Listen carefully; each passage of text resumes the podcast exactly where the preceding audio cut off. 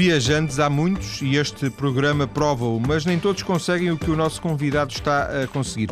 Não falo de fazer uma volta ao mundo, que o nosso convidado já fez em 2007, mas de tentar viver não apenas para as viagens, mas também das viagens.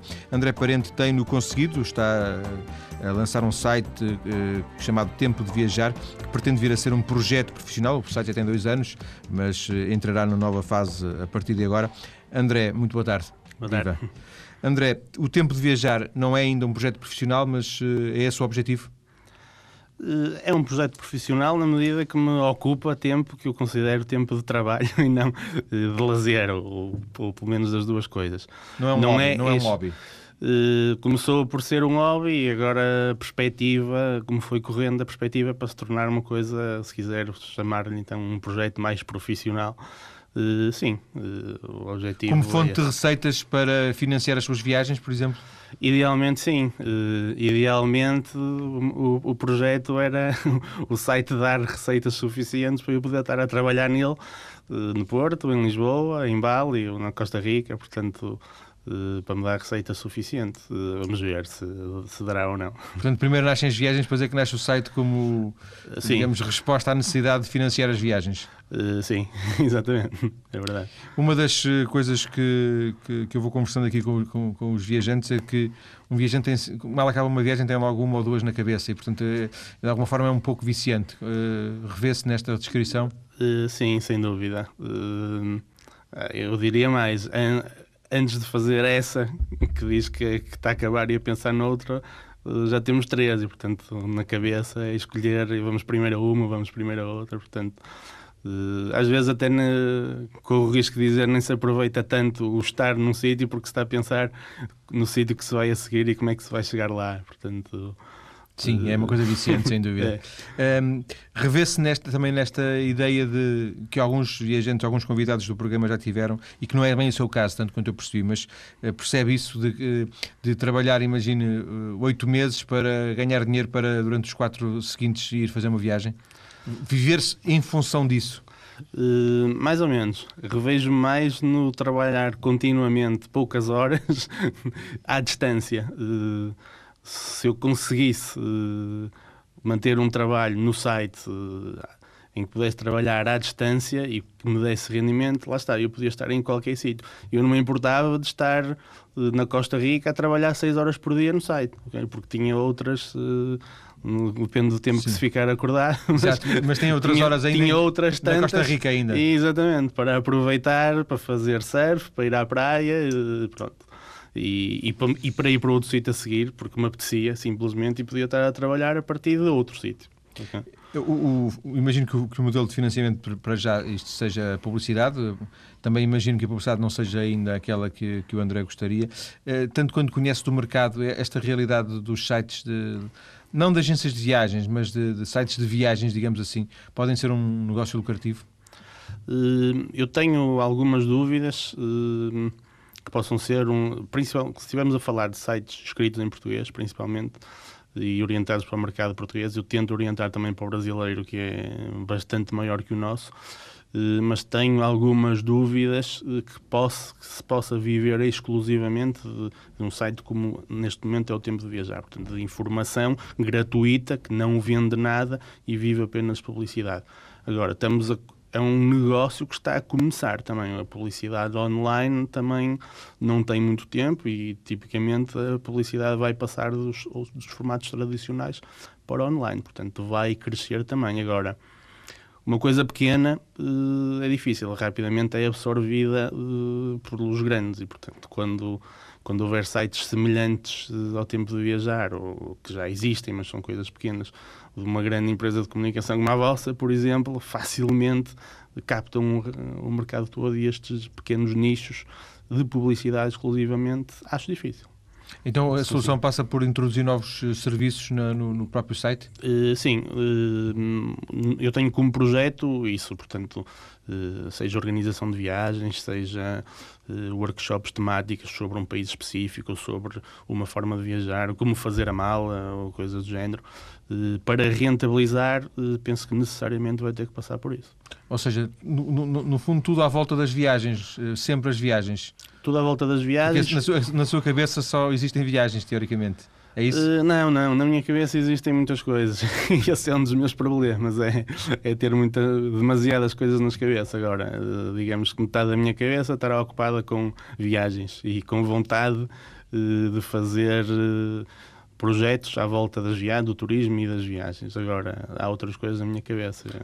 Não, e já não me estou a referir a questões meramente pessoais, como é evidente, estou a referir sim, sim, sim. A, a, opções profissionais. Até porque imagino que as outras coisas, em termos profissionais, que o André faça, eh, voltamos outra vez àquela ideia, servem para financiar a parte das viagens, é? financiá-lo a si, eh, à sua vida e à, e à, parte das viagens. Eh, pois, todos precisamos de comer, ter uma casa e, portanto, trabalhar, quase todos temos que fazer. Agora, é verdade, grande parte do meu orçamento é, acaba por ser gasto em viagens. É, um, já vários, vários uh, viajantes aqui disseram que existe uma ideia errada em relação aos custos que as viagens uh, têm e que nós temos sempre a ideia de que as viagens são caríssimas e que, e que, e que afinal é possível fazer viagens uh, a um preço bem mais barato. Não sei se essa é a sua vertente, mas não sei se, se também está muito disponível para dormir à beira da estrada e, e comer sempre latas de conserva, mas qual é o seu ponto de vista? De facto, é, concordo há uma ideia muito errada generalizar genericamente dos custos de uma viagem. Eh, eu posso concretizar. Eu, na viagem de volta ao mundo, tinha um orçamento diário, portanto, estabeleci como orçamento diário de 50 euros, 50 euros por dia. E era folgado e gastei 40 por dia e podia tê-lo feito por 30. Não estava muito disponível para dormir à beira da estrada, numa, à beira da estrada, em alguns quartos que não gostava, não gosto de dormir naqueles quartos de hostel com, com camaradas, portanto, unicamente por uma questão de privacidade e, portanto, uh, filo por 40, e faz, mas fazia-se por 30. Portanto, uh, as viagens. Isso é sempre uma média, porque há dias em que depois se claro, gasta mais, outros claro, gasta menos claro, e depois tem que se fazer uma média, como é evidente. Há uma regra muito importante: é quanto mais nos movermos, mais gastamos. Portanto, uma semana parado num sítio, quando eu digo parado, é no, no mesmo quarto, para já conseguimos negociar o preço de uma semana e não de uma noite, de um quarto. Okay? Portanto, ganhamos logo aí. E naquele sítio, parado, a ver as coisas à volta, como é óbvio, a fazer atividades, mas naquele sítio, portanto, o custo da deslocação Sim. é sempre, né, se todos os dias mudarmos de sítio, lá está o custozinho do táxi, do autocarro. Mas para quem faz uma, uma volta ao mundo, eh, não, não, não dá propriamente para estar parado, não é? Eh, não dá muito e a minha não foi durante muito tempo, foram oito meses, portanto aquilo é, como disse uma vez alguém que me escreveu, é pá, isso vai ser um instantinho. Okay? Uh, mas ainda, ainda tive alguns tempos parados, tive um mês em Bali, tive um mês e tal na Costa Rica porque me roubaram o passaporte. Tive que ficar lá à espera. Mas, ah, sítios piores para roubar o passaporte, apesar de tudo, não é? Uh, deve haver, porque correu muito bem aqui na Costa Rica. Não, nunca fui à Costa Rica, mas é um dos países que, há, que tem boas referências, não é? Uh, sim, uh, gente, aliás, eu fui assaltado no, na América Central, no país mais seguro da América Central, portanto já fui assaltado na minha garagem também duas vezes, portanto, o carro, portanto, não é, não é uma referência. Eh, mas de facto ainda bem que foi lá e não em El Salvador um bocadinho antes, que se calhar tinha ficado um bocadinho mais difícil. Para arranjar, para arranjar o passaporte. Eh, só para fecharmos esta questão de, de que estávamos a falar dos custos das viagens, um, ehm, o, o, André faz, consegue estes preços porque de alguma forma também está disponível para fazer algum tipo de sacrifícios ou porque uh, o que o fator das agências convencionais de viagens, agências como nós as conhecemos que estão aí na, à beira da porta, na rua, uh, elas é que praticam preços bastante exagerados? Eu não uso agências, eh, portanto, há muitos anos que viajo sem qualquer, sem recorrer a agências. Portanto, hoje comprar um, um bilhete de avião é muito fácil na internet, diretamente nos sites das companhias, quase sempre. Portanto, as agências não conseguem melhores preços do, que isso, salvo raríssimas exceções.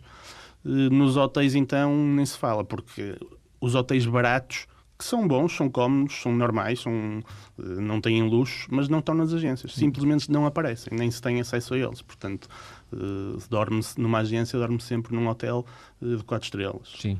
Portanto, e portanto é isso que vai depois uh, tornar a, viagem muito mais muito cara. Mais, sim, ou mais barata.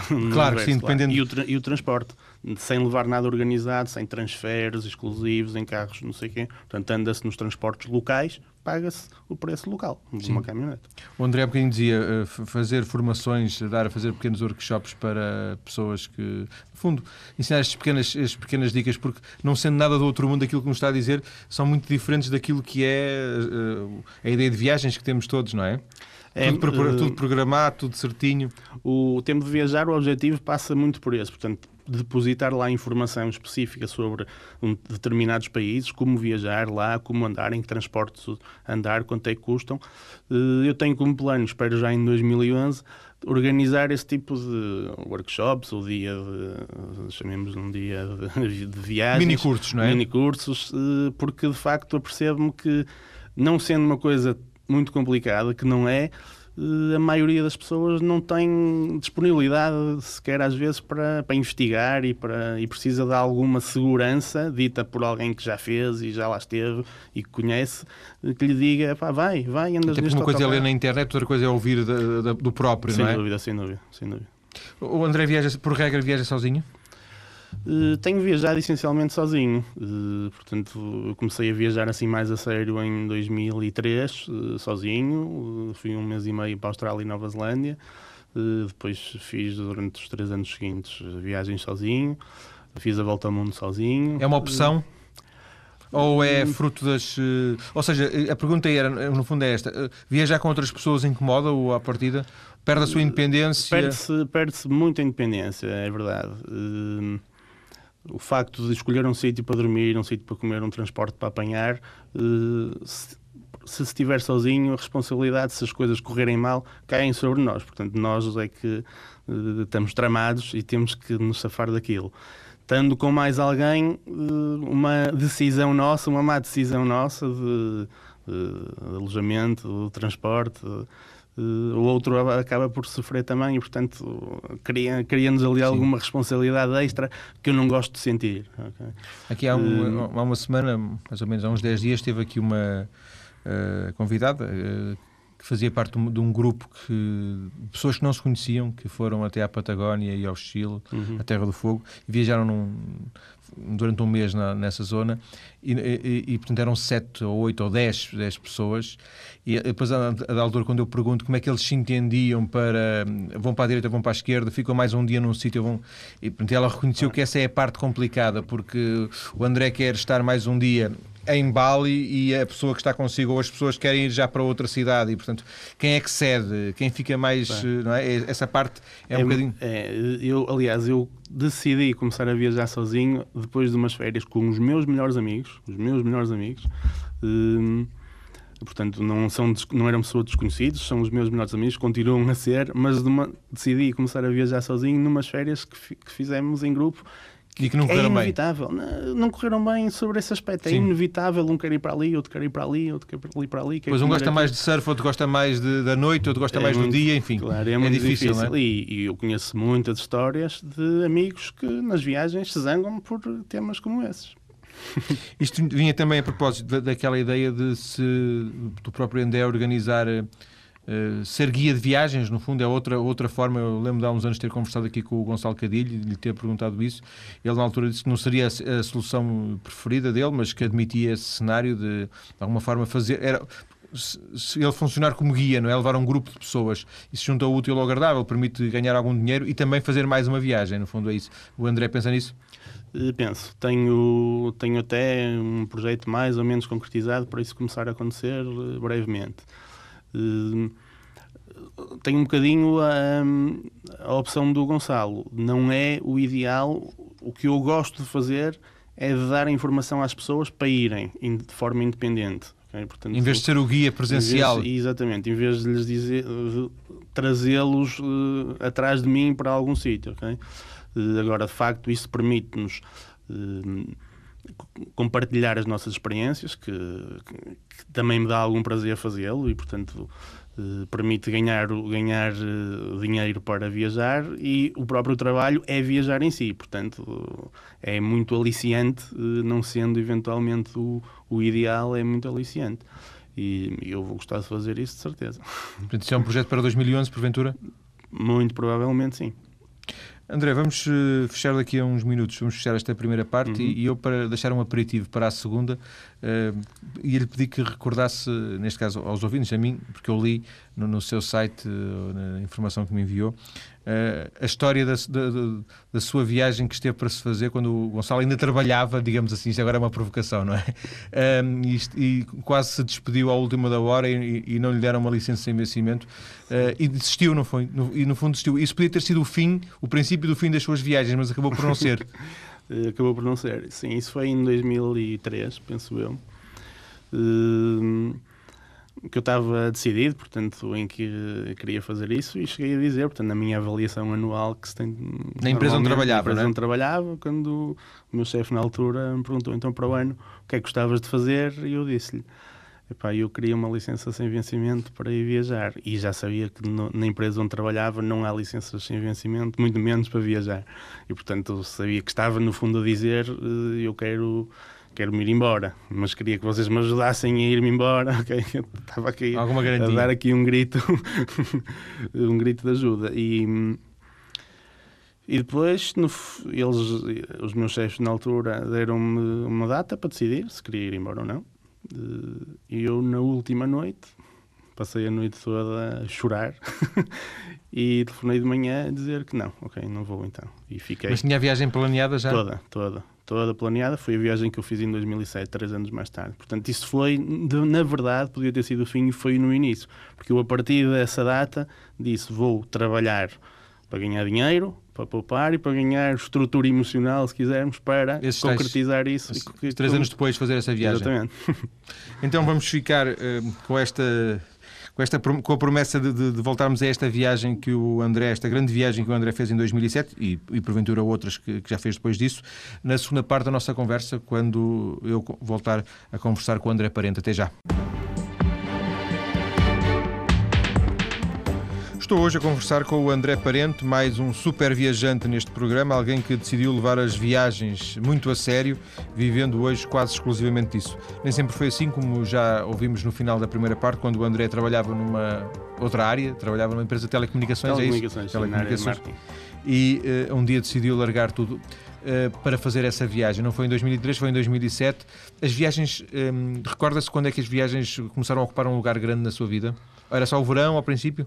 Eh, eu comecei a viajar muito cedo com a minha mãe, eh, que trabalhava numa companhia aérea e, portanto, na altura havia muitas facilidades eh, com bilhetes gratuitos ou a pagar pouquíssimo. Então nós viajávamos bastante, eu, a minha mãe e a minha irmã. Portanto, desde aí.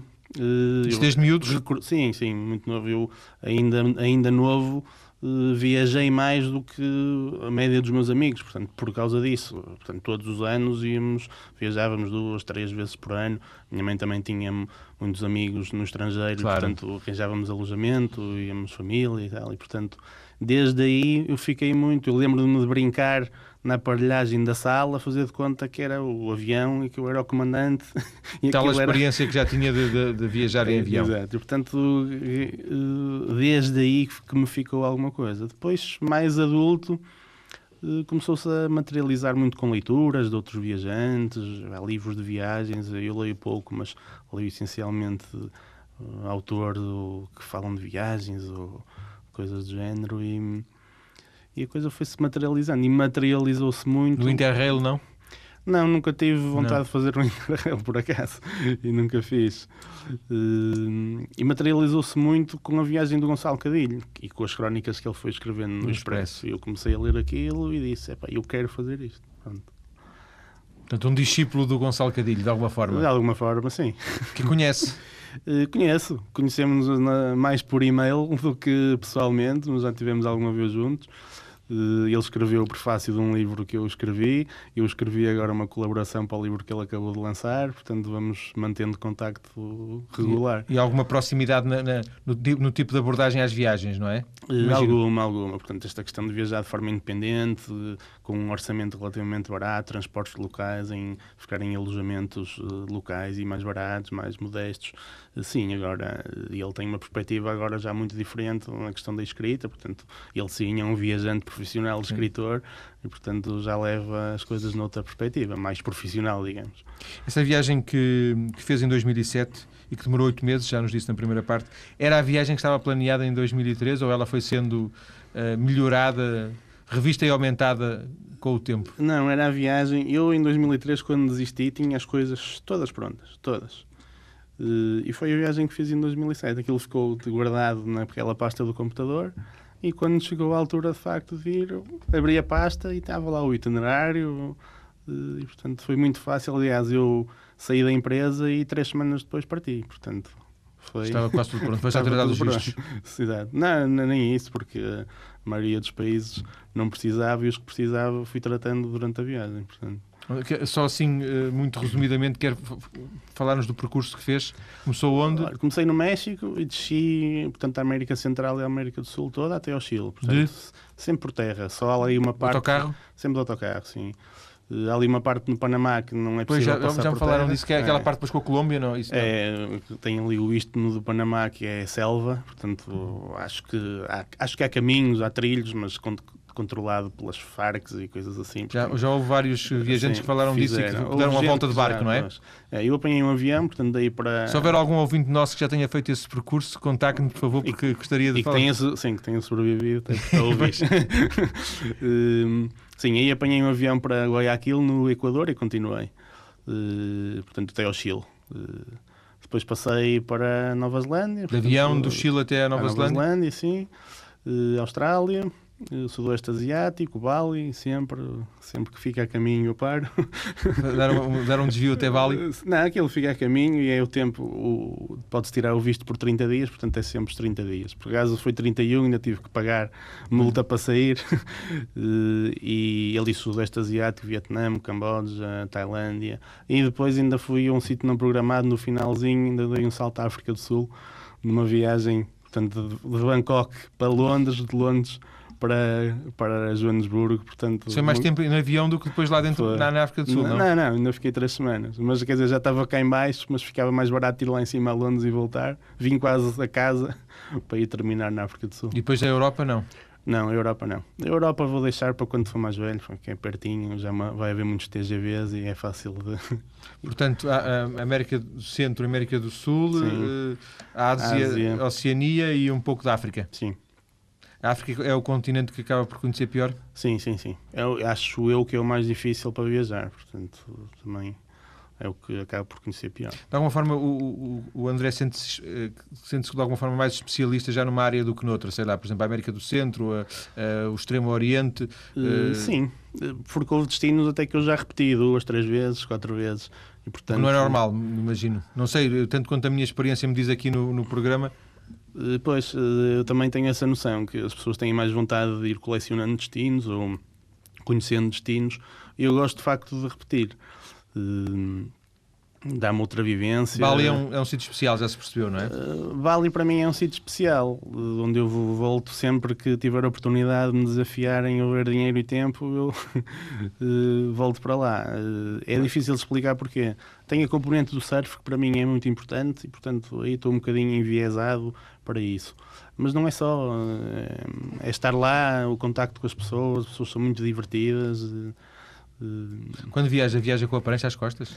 Essa viagem sempre, sempre. Sim, essa viagem. Sempre, duas pranchas. Na viagem de volta ao mundo, o principal problema da bagagem eram duas pranchas que ele levava dentro Não, não ajuda muito, para não? Não, não. Complica um bocadinho, mas menos do que, do que a partida parece. Uh, a certa altura já, já nem nos lembramos. Ah, depois aquilo cabe sempre.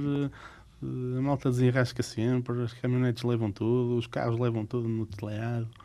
Uh, acaba por ser menos problemático. É mais Para além do computador, da máquina fotográfica, etc, etc, não é? Eh, sim, eu hoje em dia viajo com muito pouca coisa. Eu agora quando fui, estive em Bali agora em, em setembro, nem mal levei. Portanto, levava uns calções e umas t-shirts dentro do saco da prancha e pronto.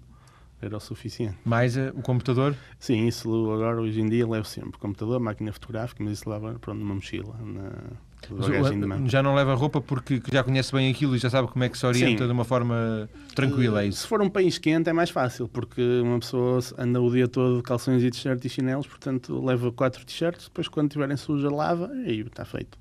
Quando é um país frio, tem que se levar umas camisolitas, ou não, ou comprar lá. É que a certa altura é uma idiotice levar t-shirts. Eu, as primeiras viagens que fiz, andava com as minhas t-shirts da Quicksilver, da Billabong, e ia viajar com aquilo.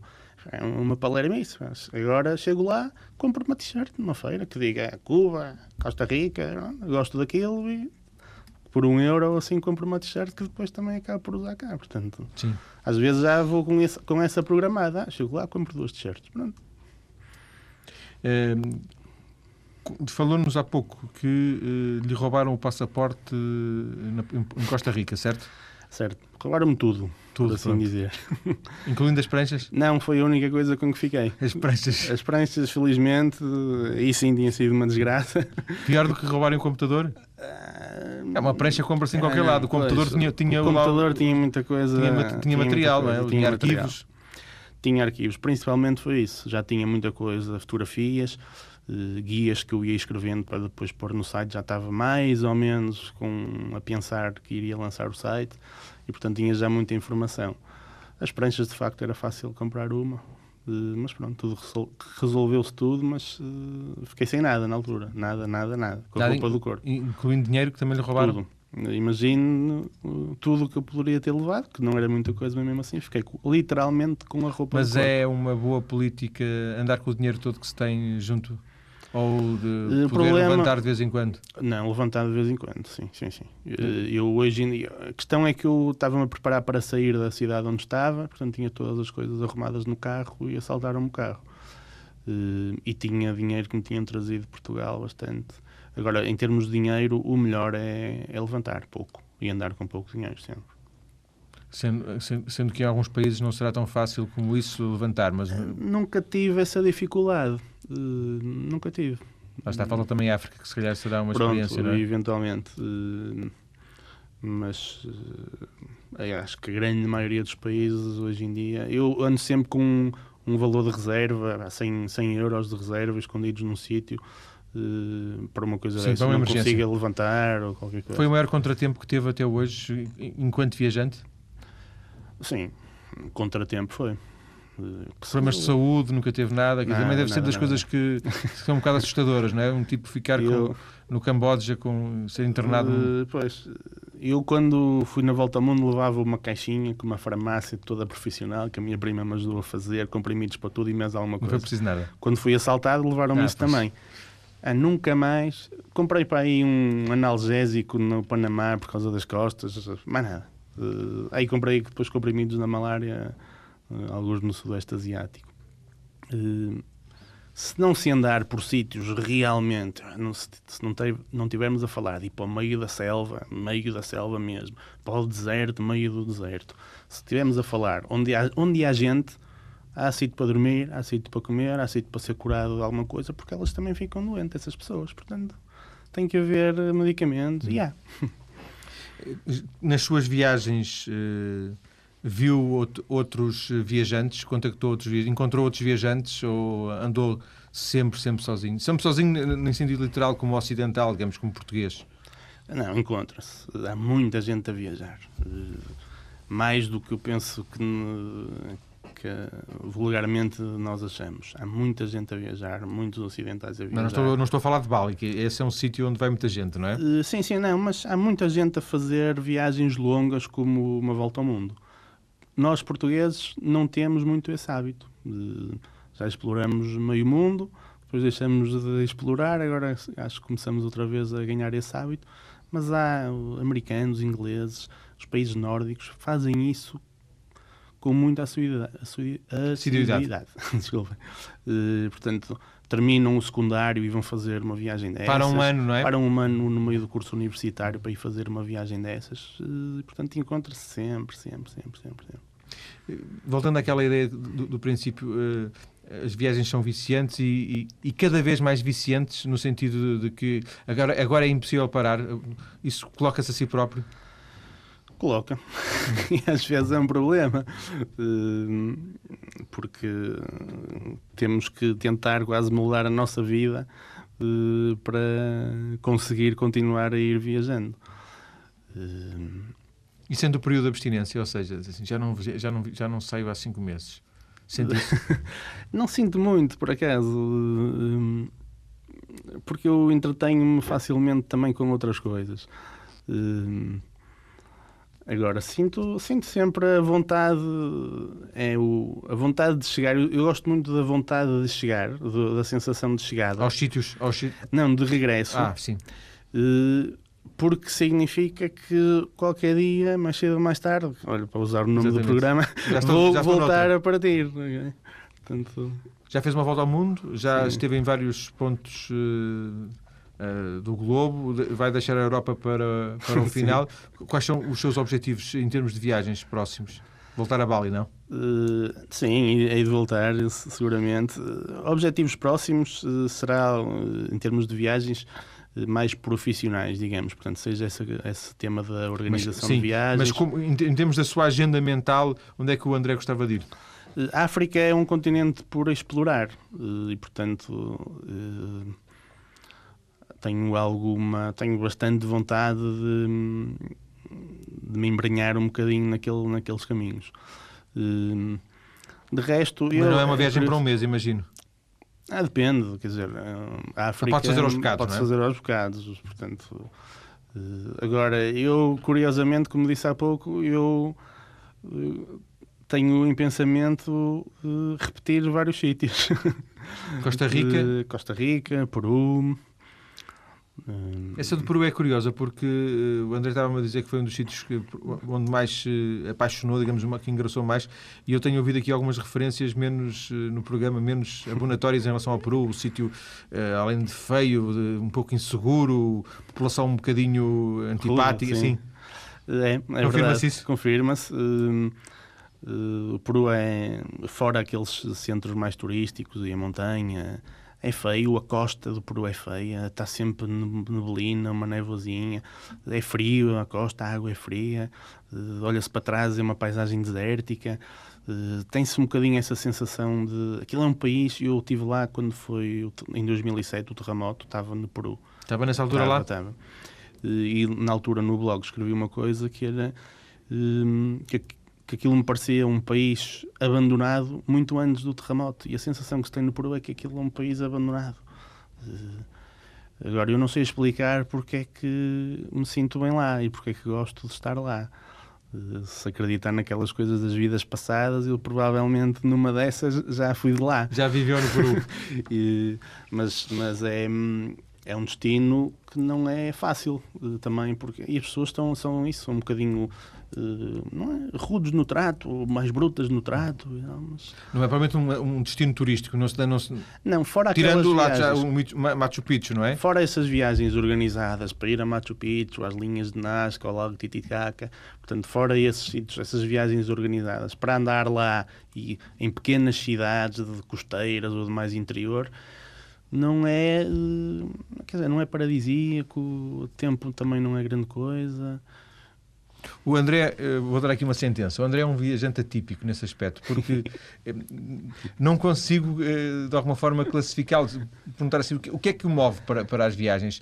O- André tanto vai a Bali, que é uma estância turística, o, surf, onde deve haver, nunca fui, mas deve haver, digamos assim, muita estrutura pre- preparada para o turista, não é? Para o turista lá viver, como depois está no Peru, onde não existe absolutamente nada. É do 0 a 80, do, do 8 a É. 88. Mas eh, eu, eu em Bali, Bali há vários Balis. E, e, portanto eu em Bali completamente fora da, da estrutura turística. Sim, mas em há, há as praias que são boas, há os bares, que- não é? Sim, sim, sim, sim. Mas eh, eu fujo eh, não por eh, nenhuma razão de especial, mas eh, do, dessa, Dessa parte mais turística. Sim, sim, sim. Porque não gosto, porque gosto de facto de estar mais sossegado eh, e, portanto, fujo do barulho, das grandes concentrações e, e dessa parte mais turística. Mas, eh, mas as minhas viagens são, são, são sempre nessa, nessa vertente menos, menos turística e, portanto, mais de passar tempo num sítio. O que me move é isso, é passar tempo num sítio. Mas conhecer as pessoas, eh, Sim, sim. os habitantes locais, Sim. eh, fazer, estabelecer relações com elas. Sim, eh, andar em transportes locais é das formas mais fáceis que há de contactar com os locais. Portanto, ir a comprar o bilhete da caminhonete, portanto, estar na fila para comprar, depois ir na própria viagem, portanto, andar com como eles andam. E gosto, gosto de passar o tempo lá nos sítios e, e ser um deles. Como, quase sendo um deles. Por isso é que eu me sinto muito bem na América Latina, porque eu passo, eu passo por local no Peru, passo por local na Costa Rica, portanto as pessoas vêm ter comigo e acham que eu sou local. Eu safo-me bem com o espanhol, tenho esta expressão assim mais um bocadinho rude, de cara mais fechada, portanto mais como eles, este, assim um bocado moreno, portanto faço, passo facilmente por local e portanto ninguém me incomoda, digamos assim. Portanto, é um deles. Às vezes parece um deles. André, vamos ficar por aqui nesta conversa. Vai haver uma viagem próxima? Agora, este ano já não. Eh, este ano 2010, não. Não, agora até ao fim do ano. Assim, sim, uma sim, passagem sim. de ano rápida. Eh, não, não, não. Não, assim, uma viagem no instantinho à África do Sul e voltar, não. Não, não consigo. Não, consigo. não vai, não, não vai haver nada. Nos próximos meses também não? Uh, não, nos próximos Até meses. à Páscoa. Sim. Até à Páscoa. Sossegadinho. Sim. Sossegadinho. Sim. André, muito obrigado por ter vindo à TSF. Obrigado. Estive a conversar com o André Parente, que é uh, o viajante e, e, está a postar num, num site chamado Tempo de Viajar. Esta página do nosso convidado está, está ligada ao nosso blog maiscedo.tsf.pt.